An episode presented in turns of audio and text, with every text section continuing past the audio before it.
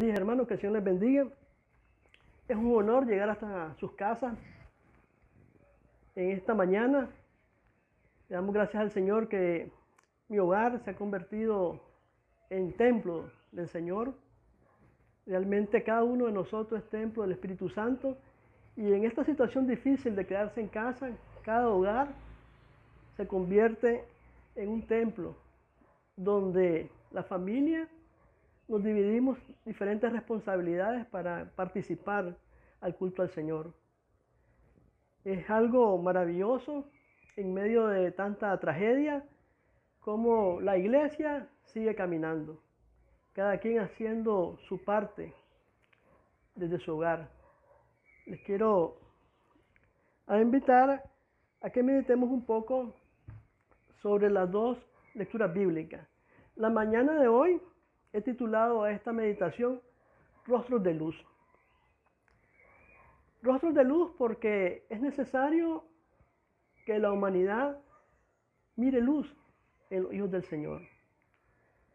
Pero ¿cómo es que nosotros, los hijos del Señor, podemos llegar a manifestar luz en nuestros rostros?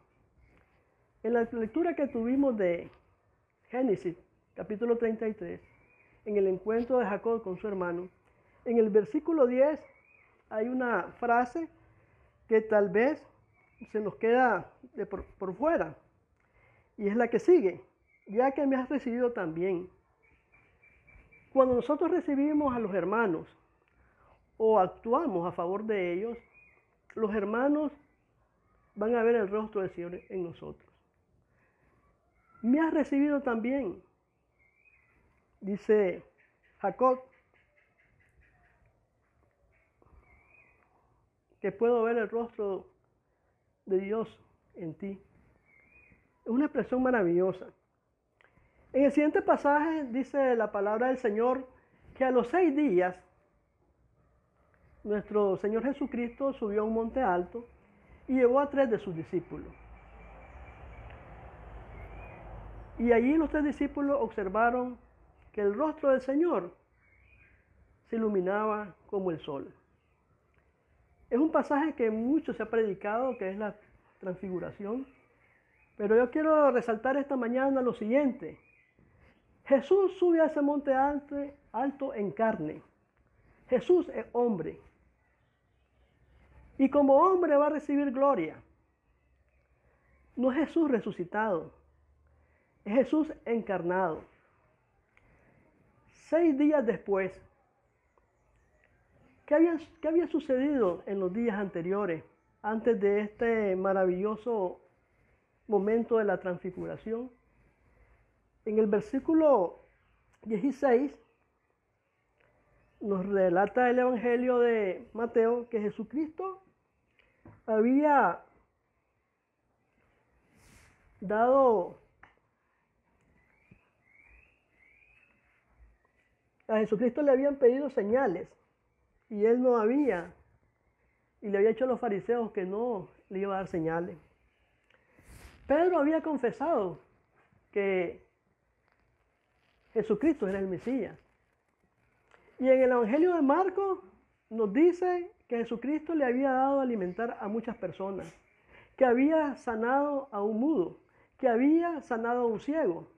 Pero también nos dice el Evangelio, en el capítulo 16, versículo 24, luego Jesús les dijo a sus discípulos, si alguien quiere ser mi discípulo, tiene que negarse a sí mismo, tomar su cruz y seguirme. Porque el que, el que quiere salvar su vida, la perderá, pero el que pierde su vida por causa mía, la encontrará. ¿De qué sirve ganar el mundo entero si pierdes la vida? O que se puede dar a cambio de la vida. Jesucristo recibe gloria en carne porque Él está dispuesto a perder la vida. Esa vida física, Él la va a dar voluntariamente. Y por eso es que Él recibe esa transfiguración. La gloria de Dios La luz del Señor se puede transmitir cuando uno está dispuesto a hacer algo por las personas. Y en este momento de que la humanidad está sufriendo, en este momento que el epicentro de esta pandemia está en Latinoamérica, donde Latinoamérica se dice que es la región del mundo más desigual. Quiere decir que hay gente que tiene mucho, mucho dinero y gente que tiene muy poco. Y esa gente que tiene muy poco es la que va a recibir el embate de esta pandemia. ¿Qué nos queda a nosotros los hijos del Señor? Pues al igual que Jesucristo dice, ¿verdad? Dar por los demás. Al igual que Saúl, recibir a los demás para que la imagen del Señor se pueda ver en nosotros. Esta imagen se recibe o se proyecta cuando la iglesia sirve, cuando el cristiano, el creyente, da sin esperar nada a cambio. Pablo también hace un gran aporte en el pasaje de 2 de Corintios capítulo 4. Él nos dice lo siguiente.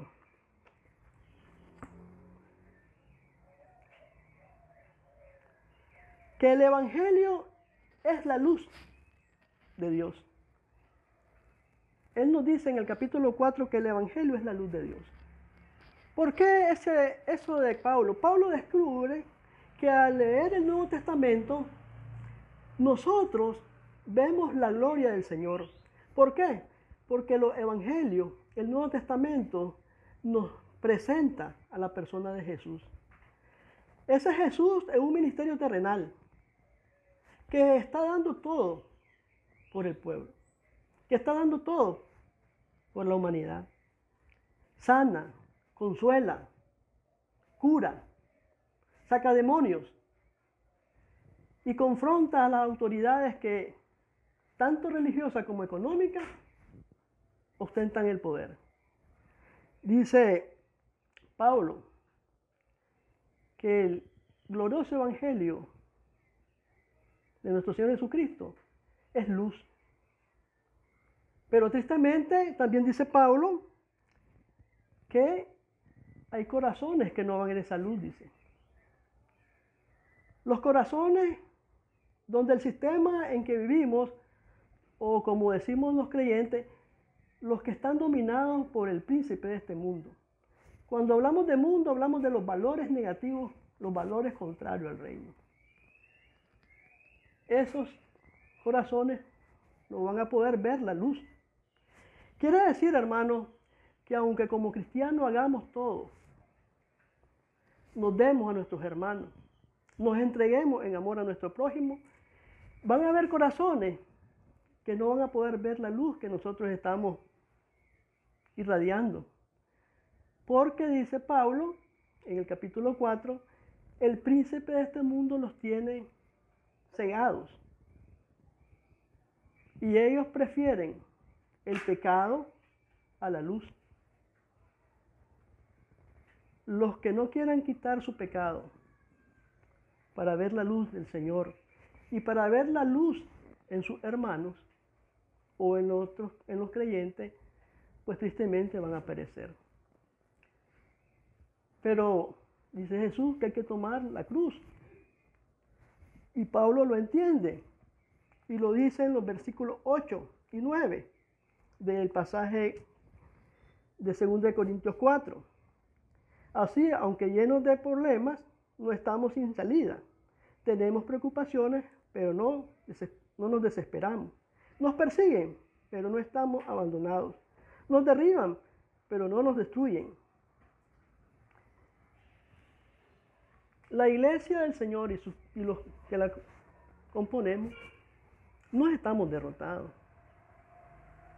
Estamos luchando para que la humanidad vea la luz del Señor. Sabemos que hay mucha desigualdad, pero nosotros estamos dispuestos a dar amor para que la luz del Señor brille. Otro aspecto y un gran aporte que hace Pablo a este entendimiento de la transfiguración, ¿verdad? Es como nosotros, cuando dejamos de ver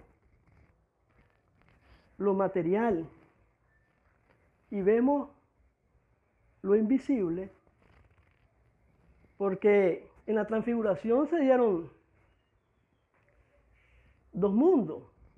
Jesús encarnado recibiendo gloria, su rostro iluminado como el sol y sus ropas blancas, brillantes. Dice Marcos, ninguno que lave ropa va a dejar nunca jamás una vestidura tan blanca. Y se aparece Moisés y se aparece Elías. Recordemos que Elías fue levantado en el carro de fuego. Y Moisés murió. Y estos discípulos están viendo que en ese momento están dos mundos. El visible, Cristo encarnado, y lo espiritual, los profetas, Elías y Moisés, la ley. En el creyente se funden estas dos realidades.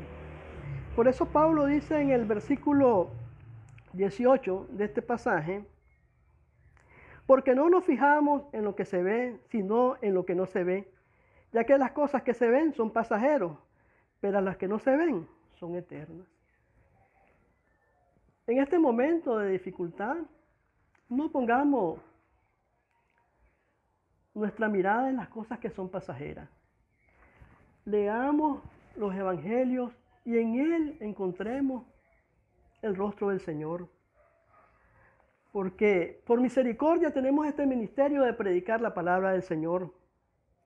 Y para eso también nos dice el, evangelista, el, el Evangelio de Pablo, tenemos que dejar nuestro propio pecado. Mire hermano, si yo no estoy luchando por perder mi vida. Porque a veces nos imaginamos que cuando el Señor dice, el que no pierda su vida, es que nos van a llevar a una cruz y nos van a crucificar o vamos a padecer el sufrimiento de, de Pablo, que dice la tradición que fue decapitado.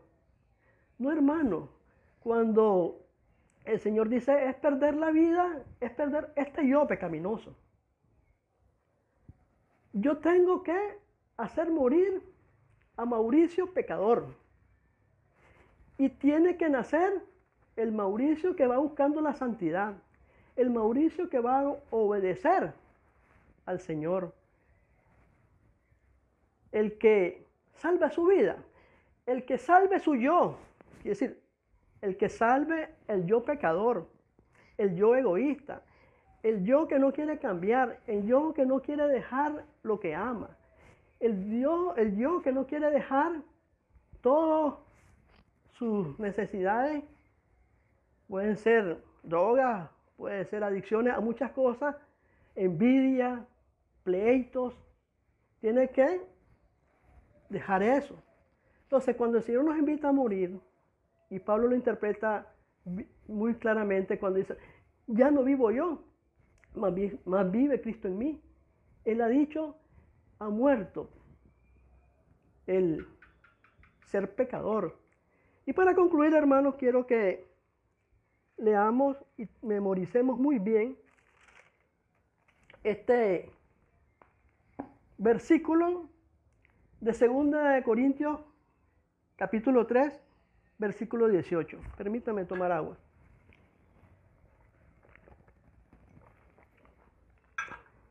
Dice así.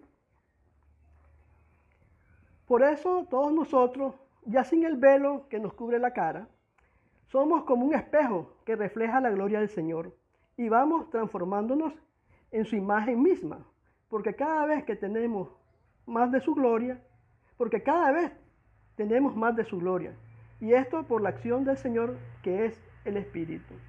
Hermanos, obedezcamos las enseñanzas de nuestro Señor Jesucristo, que cada día vamos a ir creciendo en gloria. Quiere decir que cada día vamos a ir recibiendo la gloria del Señor, porque Él nos ha depositado en esta vasija frágil al consolador, el Espíritu Santo. El Señor es el Espíritu, dice Pablo. Nosotros tenemos al consolador en esta recipiente frágil, pero este recipiente frágil, a medida que nosotros nos vamos entregando más al Señor y vamos sirviendo al prójimo y vamos amando al prójimo y vamos cuidando del prójimo, vamos a ser rostros de luz. Que el Señor los bendiga.